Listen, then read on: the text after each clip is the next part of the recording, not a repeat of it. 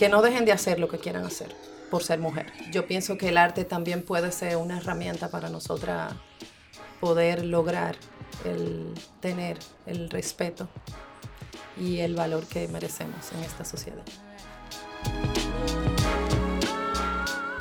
Hola amigos y amigas que nos escuchan. En este episodio conversamos con Kilia Llano, artista plástica, maestra y muralista dominicana. Con ella conversamos sobre su camino como artista visual desde las galerías hasta las calles, sus aprendizajes en el arte urbano, en las aulas, como madre y como mujer dominicana.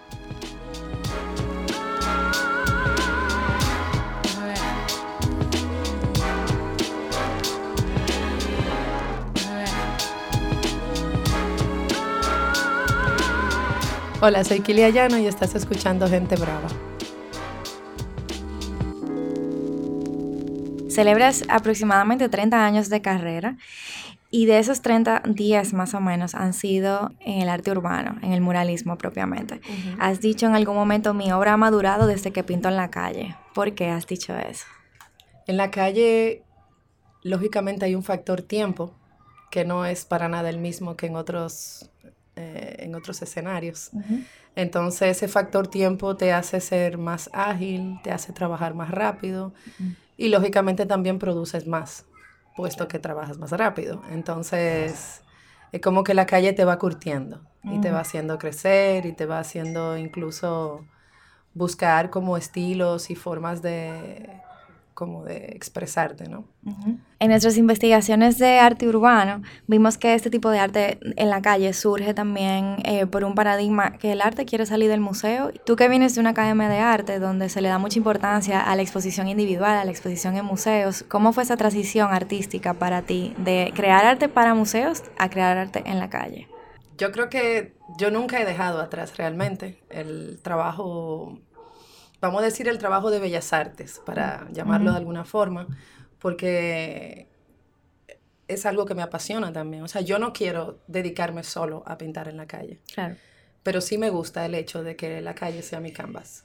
Mm. Que yo pueda tener esa posibilidad de yo poder expresarme a través de plataformas diferentes. Y la ventaja de pintar en la calle, lógicamente, como bien decías, es que es un arte que llega a la gente y que de repente hace que la gente conecte con el arte. Y hablando de RD, un país con tanta deficiencia a nivel educativo, lógicamente a nivel artístico también, la mayoría de la gente no va a museos ni va a galerías. Y, lamentablemente, lamentablemente. es la realidad. Entonces, pienso que en lugares como este es todavía más importante hacer arte público. Y no te hablo solo de arte urbano, arte público en general, o sea, que la gente pueda caminar, que la gente pueda ir en el carro y pueda ver una escultura, pueda ver un mural, pueda ver una instalación. Eh, incluso ojalá que hasta con el tiempo se puedan ver performance y teatro callejero, o sea, todo lo que es manifestaciones artísticas. Totalmente. Yo pienso que es importante que la gente aquí se vuelva a reencontrar a través del arte. El arte es vida, el arte da tanta cosa, pone en acción tanta cosa en la cabeza y de la gente que a mí me parece que, que es maravilloso el poder tener ese canvas ahí. Totalmente. me encanta tener ese, esos dos mundos. Otra de las cosas que he observado del arte urbano, que empezó también como una forma de expresión contra cultura, ¿verdad? Como donde encontramos mucho humor, pero también mucha protesta. Eh, vemos también piezas, por ejemplo, de Banksy que, que jugaron ese papel en algún momento. Sin embargo, en el caso de República Dominicana es un tipo, una expresión artística que ha obtenido el apoyo gubernamental y del sector privado, o sea que no es tanto contra cultura. Cuéntame un poco cómo tú lo ves, cómo ha sido esa evolución del arte urbano en República Dominicana, que en comparación con otros países sí ha tenido una gran aceptación del público y también mucho apoyo gubernamental y del sector privado. Bueno, yo creo que no he sentido ese activismo social en el arte público aquí y yo creo que por eso también ha pasado lo que ha pasado. Mm. Yo pienso que ahora mismo sí es importante recordar que nosotros tenemos un arma poderosa en las manos y que debemos usarla. Entonces, por ejemplo, yo ya tengo un tiempo trabajando temas relacionados a medio ambiente por eso, porque siento que hay que trabajar eso. Ahora quiero, empiezo una serie pronto ya de la basura, que para mí, de todos los problemas medioambientales que afectan el mundo, sobre todo República Dominicana, es el que más más me preocupa. Yo quiero utilizar ese poder que te da el poder trabajar en la calle y de pintar para todo el mundo y de paso trabajar temas que siento que son importantes. Porque sí, porque tiene que haber activismo. Y yo siento que las autoridades, el gobierno, se ha interesado mucho por el arte urbano, porque el arte urbano se ha estado enfocando mucho en la parte de identidad, pero de una manera un poco superficial. Y esto sí, ahora voy a hacer una pequeña crítica. Por favor. o sea, yo siento que sí, está muy bien, que trabajemos identidad, yo misma lo he trabajado, pero yo creo que es momento de nosotros pensar también qué cosa podemos ayudar a cambiar. Y yo, por ejemplo, te digo que yo sí quiero ayudar a cambiar la conciencia ambiental, sí quiero ayudar tiene que haber un mensaje, o sea, tiene que haber un momento en tu carrera en la cual tú digas, no, espérate, ahora yo quiero hablar de esto, yo quiero hablar de igualdad de género, porque es un tema que a mí realmente me preocupa. Yo quiero hablar del de, racismo, que siento que aquí ahora mismo, de hecho yo viví en carne viva por un mural, el acoso de muchos grupos de ultraderecha aquí, entonces me he dado cuenta que hay que tocar temas, hay que tocarlos, hay que buscar las plataformas adecuadas, pero hay que tocar esos temas en la calle. Y siento que los artistas urbanos tienen que prestarle atención a eso. No todo puede ser mostrar la dominicanidad. Debe de haber otras cosas. Y, siento que es importante. En la escena del arte urbano. en, la escena del arte urbano eh, hay muchos hombres y pocas mujeres. ¿Te has sentido insegura pintando en la calle? ¿Acosada tal vez?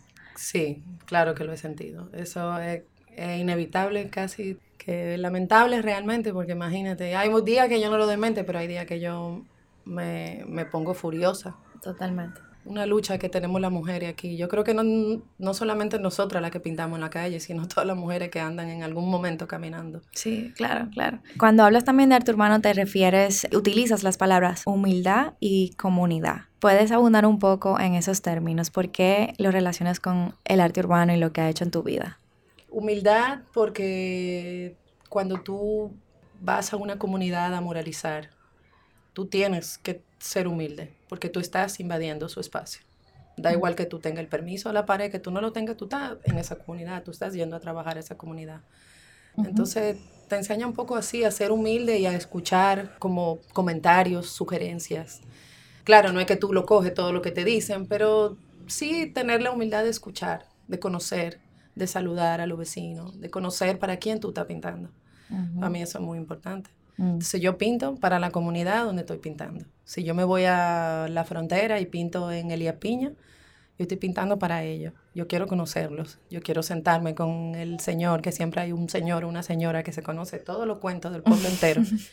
Yo quiero sentarme con esa gente. Yo quiero escuchar lo que ellos tienen que decir. Porque al final tú estás pintando para ellos. Y eso es importante siempre tenerlo en la cabeza. Esto no se trata de tú salir a la calle y yo voy a hacer una pieza durísima para que salga en toda la página de graffiti famosa. Yo no pinto para eso. Yo pinto para la gente. Yo pinto para que la gente, qué sé yo, vea un mural mío y hasta se le olvide que no tiene dinero para pagar el gas mañana o que a lo mejor tiene que pagar la renta y, o a lo mejor tiene una persona enferma, no sé, yo pinto para eso, yo pinto para que la gente lo vea, lo disfrute y de paso se eduque, porque así se educa visualmente. Pienso dos cosas cuando dices eso de pintar para la gente, de que en el arte urbano también hay una manifestación que le, llamamos graffiti, que sí hay un tema de competencia dentro de esa escena. Y también pienso en la temporalidad de las piezas, o sea, tú estás pintando para la gente, pero realmente esa pieza deja de ser tuya. En cualquier momento esa, esa pared puede ser demolida. Esa pieza, desde que yo la pinto, yo la solté para el pueblo, que sea, hagan lo que ellos quieran con ella, ya eso no es mío. Del momento que yo, que yo firmo, ya yo di eso más para adelante. Yo no pienso en esa pieza como que... Al principio, como yo venía del mundo de las bellas artes, sí me chocó un poco cuando me borraron un mural, la primera vez que me borraron un mural. Pero después de eso dije...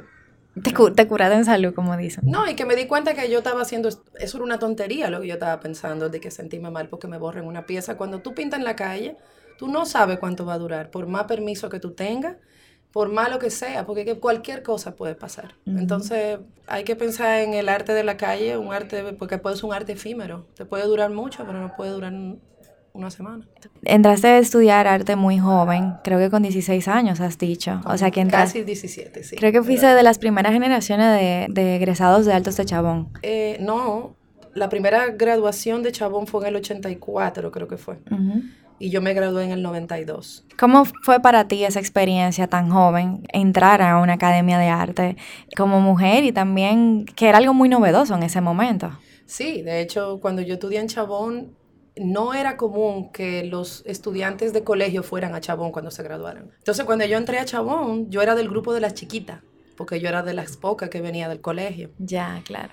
No sé, yo siempre he sido muy independiente desde pequeña. Entonces, cuando yo llegué a Chabón, yo llegué al paraíso. Yo estaba feliz. Imagínate, yo venía de un colegio religioso de los años 80. Entonces yo llego a Chabón y yo llegué, ya tú sabes, yo estaba entre gente como yo. Mientras en el colegio yo era la, normal, la que, yo era la normal, la, la que, la, rara. la rara, la Yo era la rara, la artista, la, eh, tú sabes. Ella como media loca. Eh, media loca, sí. Yo siempre estaba loca, tú ves, todos esas, esos eh, estereotipos de los artistas. Entonces yo siempre me sentía como extraña, como fuera de lugar. Entonces llego a un lugar donde todo el mundo está en lo mismo que yo. Eso fue, y luego en esa naturaleza, Chabón tenía una magia en esos años que, que da, o sea, te daba pie a la inspiración y al, y al producir arte. Y la verdad que fueron dos años increíbles. ¿Tú recuerdas algún momento donde ese acercamiento con el arte tú dijiste, esto es? Desde que yo era chiquita, o sea, yo hacía mariquitas ¿Tú te acuerdas de mariquitas? Sí, claro. Claro, ahora ya las niñas no juegan con eso. No, pero, yo sí, yo, llegué a jugar con eso. Yo me hacía, pero familia completa en mariquita, con ropa de todo lo tipo, o sea, y desde esa época yo me pasaba, era pintando, mi mamá me compraba crayola, me compraba pintura, y yo lo agataba todo en un mes. y, y yo le decía a mi mamá, yo me recuerdo, como con siete, ocho años, yo quiero ser artista, yo voy a ser artista, yo le decía a ella. Después hubo una época que me cogió con decir que iba a ser arqueóloga, pero fue porque me obsesionó un poco con Egipto y me compraba libros de que del antiguo Egipto y tú sabes, pero siempre yo siempre supe que yo iba a ser artista. Y mi mamá se dio cuenta, mi mamá se dio cuenta desde que yo era chiquita. De hecho, ella me puso en mi primera clase de pintura, yo tenía como 7 o 8 años y fue aquí en el Club Arroyondo. Wow. me acuerdo. Mi profesora se llamaba Teresa. Wow. yo me acuerdo. Increíble. Sí, pero yo creo que yo me recuerdo de alguna... Claro, yo no recuerdo todo con exactitud, pero tengo esos flashbacks y recuerdo a mi profesora que tenía el pelo rizado largo. Tengo como... Pero era porque yo disfrutaba tanto esa clase que yo pienso que por eso yo me recordé siempre de ella. Yo creo que los buenos maestros uno siempre los recuerda. Sí, yo estoy en realidad. De eso. Sí. Volviendo ya a tu etapa luego de la universidad y tus estudios, eh, has hablado de esos momentos como unos inicios muy duros. ¿Recuerdas eh, o puedes compartir como algún aprendizaje para aquellas personas que nos están escuchando que están en ese momento profesional de, ok, acabo de estudiar, llegué al país, no sé qué hacer? Y como artista me imagino que debe ser como el doble de difícil. Sí, bueno, mi mayor enemigo cuando yo me gradué era, era yo misma. O sea, yo era mi peor enemigo. O sea, yo, para mí todo lo que yo hacía no era bueno. Entonces yo siempre me ponía ese mindset en la cabeza de que lo que yo hacía no era bueno. A mí me gustaba el arte urbano desde mucho antes de yo empezar. O sea, yo vi el documental de Banksy de Exit Through the Gift Shop en el 2008 y a mí se me fundió el cerebro. O sea, se me fundió. Ah, Sin embargo, yo empecé en el 2000, casi en el 2013 yo siento que hubo muchas cosas que yo no hice en esos años, en esos primeros años después que me gradué del colegio. Eh, perdón, después que me gradué de la universidad y todo eso. Hubo muchas cosas que yo no hice por miedo. Mm. Luego ya nació mi hija, nació en el 2001, mi hijo nació en el 2005, entonces yo me empeñé en ser mamá en esos años también y dejé el arte como a un lado. Pero el arte urbano me encantaba, lo que pasa es que yo decía, no, yo no puedo hacer eso, yo mm. jamás, yo no pudiera hacer eso. Pero en el 2012 yo pasé por un proceso médico, eh, me operaron de la cabeza. Yo tenía una enfermedad que se llama enfermedad de Cushing, que es un, tener un adenoma de hipófisis, como un tumor benigno debajo del cerebro. Wow. En lo que le llaman la hipófisis, que es donde se segregan todas las hormonas del cuerpo. Wow. Entonces, esa operación fue una operación esos, esas, ese mes y medio fue muy duro para mí. Y el, después de la operación, yo me recuerdo que yo estaba en cuidado intensivo, me dejaron como dos días en cuidado intensivo, pero claro, para de la cabeza. Claro, claro. Y, y ahí yo yo duré muchísimo que no me dejaban dormirme porque di que tenían que monitorearme el cerebro y no sé qué cosa. Y claro, yo ahí despierta, ¿qué iba a hacer? Pensar. y ahí yo fue cuando dije, tú sabes que yo voy a hacer todo lo que me dé mi gana. Yo voy a empezar por el arte urbano. Y efectivamente yo pasé el mes de reposo después de mi operación y de una vez empecé a averiguar con quién yo podía empezar a pintar en la calle y ahí di con Transitando. Y entonces empecé a trabajar con Transitando, eh, haciendo, pintando postes de luz. Porque yo empecé por abajo. Sí, no. Que es lo que yo le digo a muchos artistas. Tú sabes que hay muchos artistas que vienen de la Bellas Artes que como han visto el boom y el auge de lo que es el arte público, el arte urbano, pues quieren como incursionar y me piden, me piden, me preguntan, ¿cómo tú, cómo tú lo hiciste, el cambio? ¿Cómo tú te decidiste? Y yo le digo desde abajo. Yo empecé pintando potes de luz, transitando en la zona colonial, en Ciudad Nueva.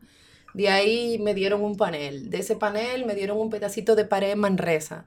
Y así yo fui poco a poco. Y después ya sí me empezaron a invitar a los festivales, a Yo Amo RD, eh, todo, Artesano Project, tú sabes. Bellísimo ese proyecto de Artesano también. Sí, ese proyecto eh, para mí es uno de los más lindos, si no es el más bonito que se ha hecho en este país. Y ya, bueno, a partir de Artesano sí, ya vino, pues, la invita me invitaron a pintar en un festival en, en Boston, me fui a Italia y ya empecé a viajar. Increíble. Que la mentalidad como que juega un papel muy importante entonces en toda tu historia. Sí, o sea, al final mi consejo sería para alguien que quiere empezar a pintar que lo haga, que no lo dé mucha mente y que no tenga miedo y que crea en sí mismo y que lógicamente todo al principio es difícil, claro, la primera vez que yo me vi con una pared, yo me yo a mí se me fundió la cabeza y yo no sabía ni qué hacer, pero después al final tú le empiezas a perder el miedo y yo recuerdo cuando yo hice La Mujer del Agua en la Ciénaga. Ay, sí. Que ese mural fue. Que ese fue el. ese fue el del que borraron, ¿no? Ese fue el que borraron. Yo me acuerdo cuando yo en la noche iba a marcar que Angurria me decía, Diki, ¿tú vas a pintar eso tan difícil? Y yo, en tres días, y yo, que me lleve el diablo, yo lo voy a pintar. y que en, ese que me lleve el diablo, yo termino haciendo muchísimas cosas y cada vez pinto súper, o sea, mucho más rápido, cada vez le tengo menos miedo, al contrario, yo ahora mientras Mientras más grandes son las paredes, más me gustan.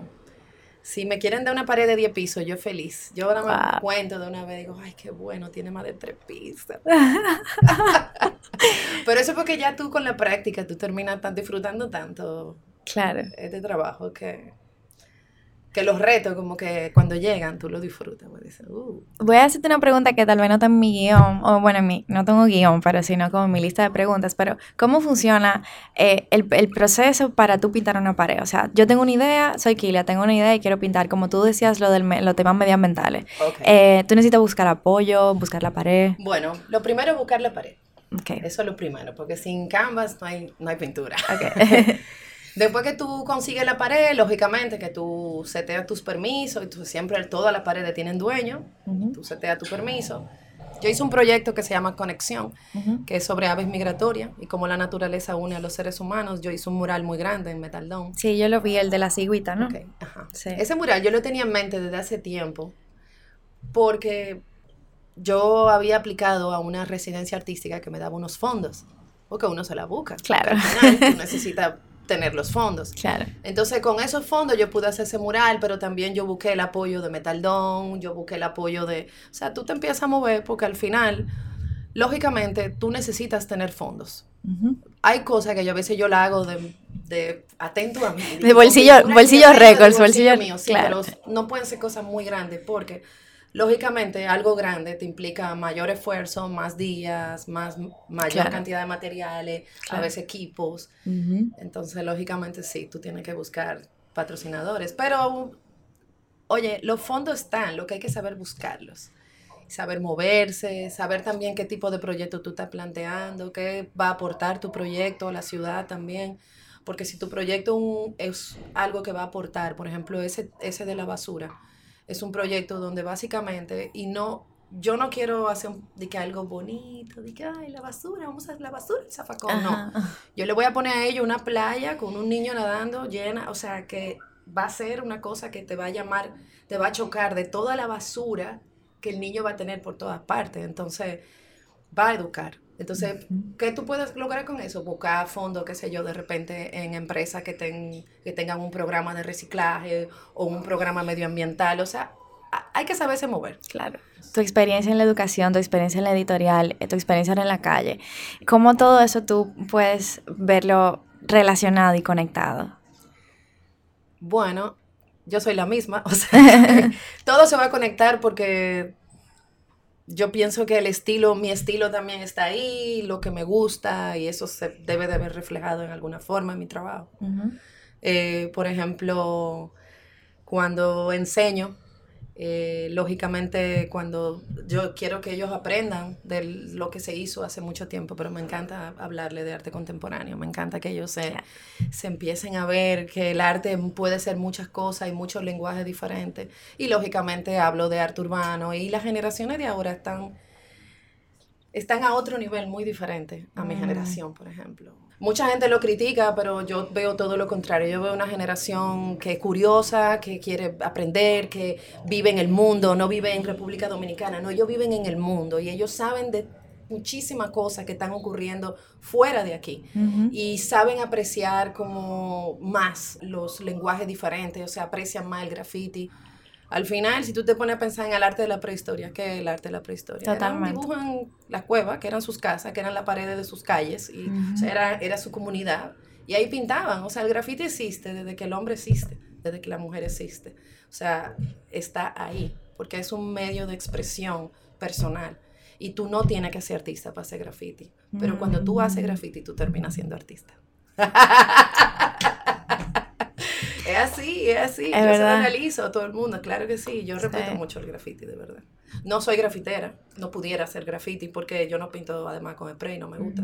Yo soy... Y no, y tú vienes con un camino recorrido que tú no lo puedes ignorar tampoco. No, no, claro que no, exacto. Yo, y me encanta que se vea. Mucha gente me dice, ay, que tú eres de Bellas Artes. Y yo digo, que bueno, claro, que se me vea que yo soy de Bellas Artes, orgullosamente. Yo pinto en la calle, pero yo vengo de la academia, yo vengo de Chabón, yo vengo de, yo vengo de ahí. Y me encanta, yo no tengo ningún problema con eso. Pero también me siento que pertenezco a la calle. Claro. Por eso te digo que tengo esa dualidad y me gusta mucho.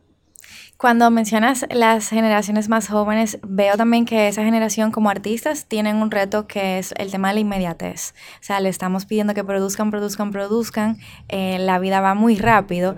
Y la verdad es que en el, arte tiene sus procesos y también tiene sus tiempos. ¿Qué opinión te merece esa parte de los retos de la inmediatez en esta época para los artistas jóvenes? Eso, esa inmediatez como dices tú, yo siento que está acabando con los procesos creativos en cierta forma. O sea, para pensar necesitamos tiempo. Totalmente. Aquí se ha llegado a trabajar de una forma en la cual una gente te pide un mural de un día para otro o te piden una ilustración del típico, ¿cuándo tú lo necesitas? Para ayer.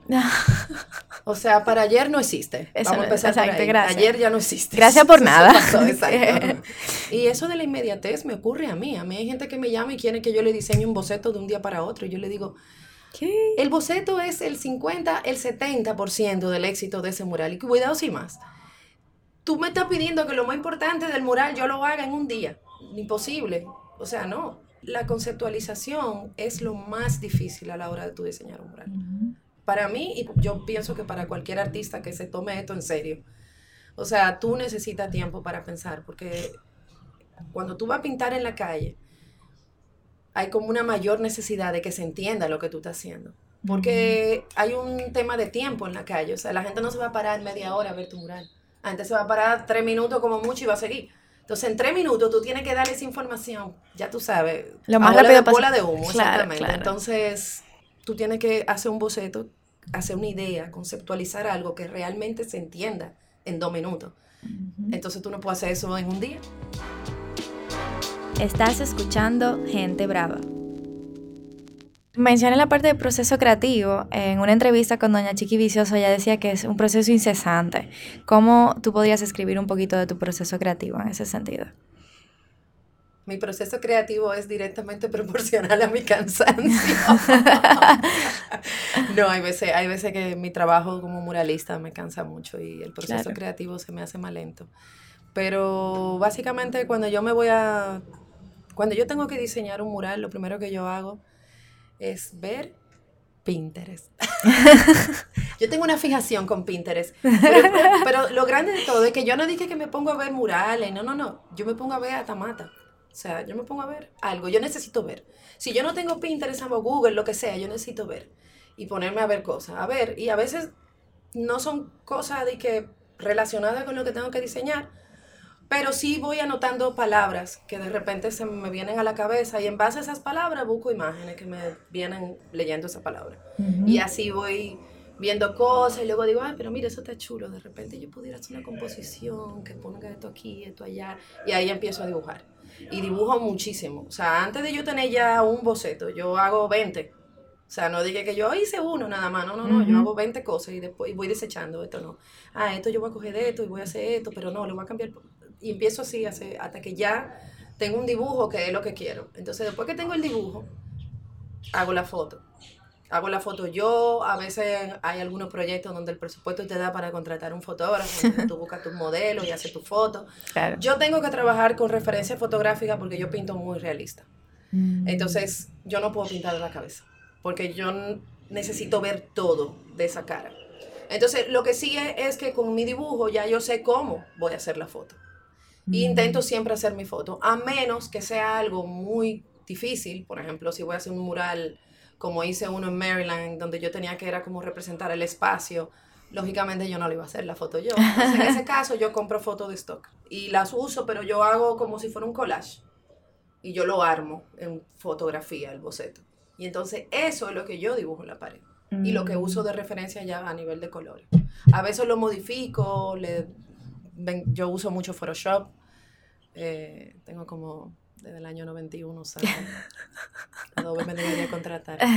Eh, y tú sabes, lo, lo, lo, cambio cosas en Photoshop, cambio colores, ahí hago también más cosas y luego ya sí. Claro. Eso lo imprimo, lo plastifico para que no se me dañe pintando y ya, y con eso yo me voy a mi mural y pinto. Hago mi plantilla, hago mi foto, monto, dibujo y pinto. Hay una visión del artista, eh, siento, voy a cambiar un poquito de tema, eh, como que bohemio, desorganizado, desordenado. Eh, y yo te veo a ti con una carrera tan larga que obviamente, no sé si es percepción, pero entiendo que tú eres una persona constante y disciplinada, porque por algo tienes 30 años siendo artista, ¿ok? Bueno, mira. Cuéntame un poquito de, de cómo ha sido para ti el tema de la constancia en tu carrera profesional. Yo me considero una persona constante y cuando quiero algo yo realmente me empeño, porque yo sé que cuando yo me empeño yo lo consigo. Eh, eso yo lo tengo ya más que comprobado. Intento ser organizada, pero yo no te voy a mentir. Yo soy a veces un desastre. pero es porque yo, o sea, yo soy muy despistada, soy olvidadiza, tengo déficit de atención, soy hiperactiva, o sea, muchas cosas que, se unen. Entonces, no soy lo organizada que me gustaría ser. A veces soy desorganizada, por ejemplo, con las cosas que quiero aprender. Vivo comprando cursos y cosas que quiero, de cosas que quiero hacer y termino no ah, haciéndolas. Yo soy, yo soy de ahí también. Ajá, entonces a veces eso me, me disturba de mí misma, pero en general yo no me considero, o sea, yo creo que me sé manejar. Vamos a ponerlo así. me sé manejar. Pero sí quiero decir que para los artistas jóvenes que de repente puedan escucharlo, que es muy importante para un artista, aunque esté empezando, establecer qué tipo de profesional quiere ser y trabajar para mm. eso, porque yo siento que los artistas se agarran mucho del estereotipo de que, ay, de que uno es volado y de que uno es esto y de uno aquello y no se manejan bien. Mm. Entonces hay cosas que hay que entender que si tú quieres que te tomen en serio, si tú quieres que, que la gente, que grandes empresas te llamen para hacer grandes proyectos, tú tienes que ser mínimamente organizado, tienes que saberte manejar con tu práctica, o sea, porque a veces hay artistas que que yo oigo que la gente se queja, ay, llamé a fulano y duró una semana para cogerme el teléfono. O sea, no dura una semana para coger el teléfono. Ay, tú lo coges y si tú puedes, puedes. Si tú, pero yo creo que ahí entra un poco el tema de que el dominicano no le gusta decir que no. pero sí hay un tema con la irresponsabilidad, yo veo a veces en este medio, que es real y que yo pienso que te hace daño. Y yo le hablo mucho de eso a, a mis estudiantes jóvenes que yo sé que van a estudiar cosas relacionadas con arte, les hablo mucho de eso, de la responsabilidad, mm. de cumplir con las fechas, o sea, de ser organizado, de, de, escuchar lo que te están pidiendo, porque también tú trabajas con misiones y muchas veces con cosas específicas. O sea, todo ese tipo de cosas de, del manejo de uno. Sí, y hay como una visión de que porque soy artista y trabajo lo que quiera, tal vez no tengo que depender de una llamada, de un apoyo, etcétera. Y lo que yo me he dado cuenta como profesional, que aunque no hago lo mismo que tú, es que al final todo sirve y, necesitamos el apoyo de las empresas, de los clientes, de, de oportunidades, para tú poder hacer lo que tú quieras hacer, obviamente. Claro. Se habla mucho también de la palabra balance y algo que te quería preguntar es que aunque dices que en cierta medida eres desorganizada, también eres madre y pudiste conjugar tu maternidad con tu vida artística. ¿Crees en esa palabra balance? Bueno, yo puse mi carrera en pausa cuando mis hijos estaban chiquitos. Yo pienso que ese es un trabajo, sobre todo en los primeros años, es muy demandante y yo quería ser mamá full time.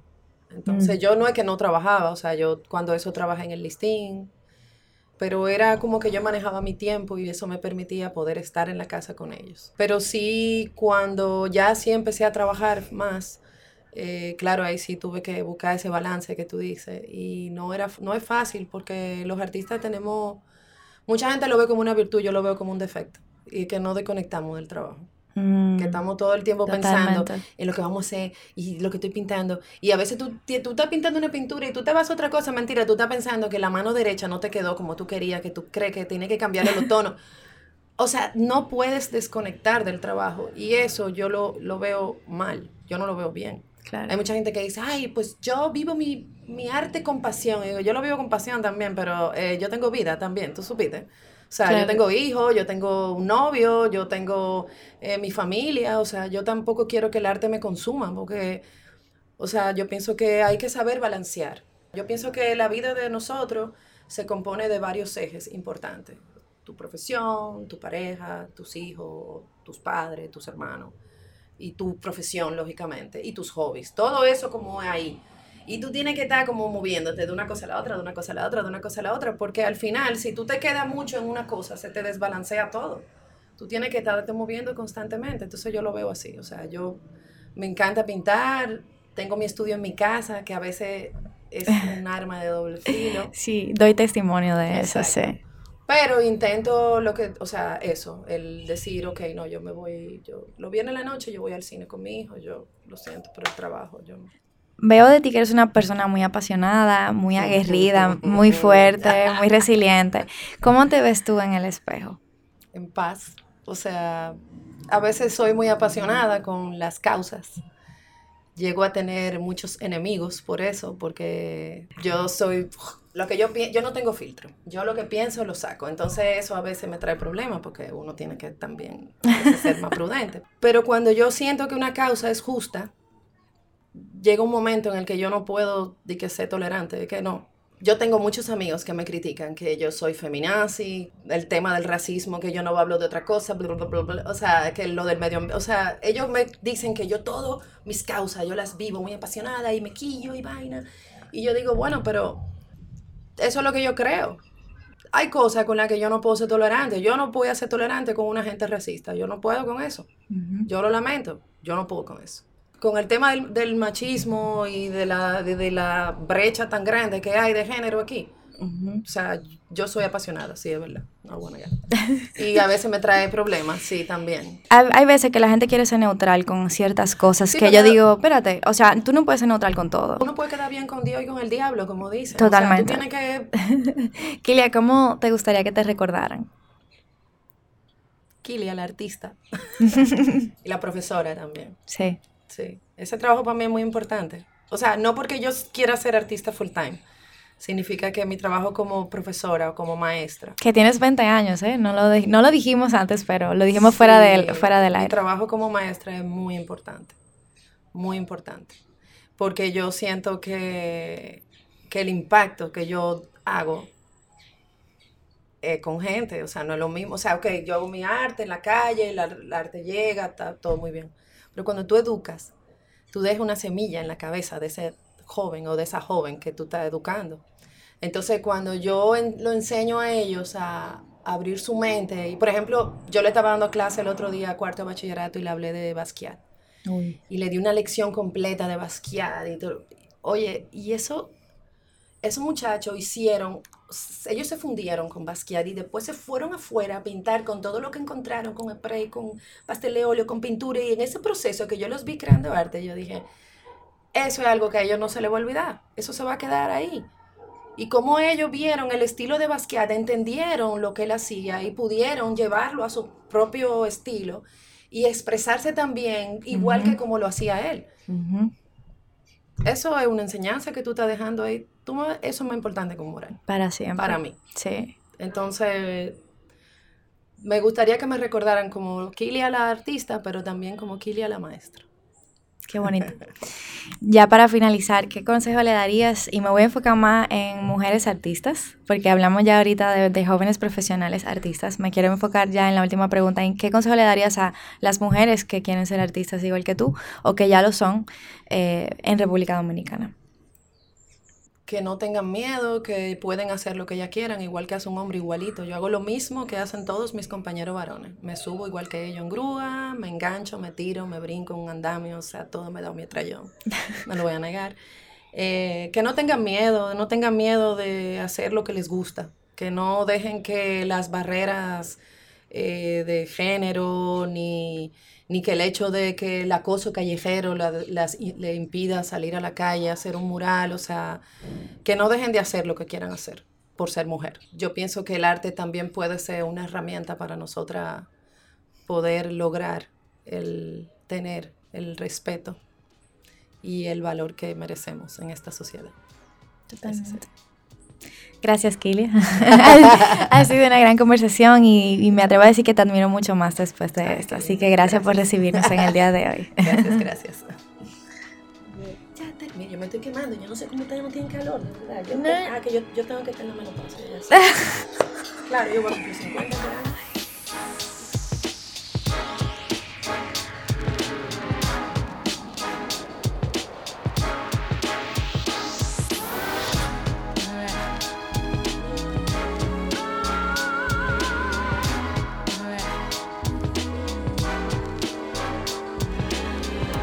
Gracias por escuchar.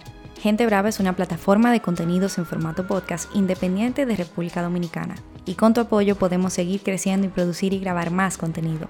Visita nuestro perfil de Patreon y entérate cómo puedes apoyarnos.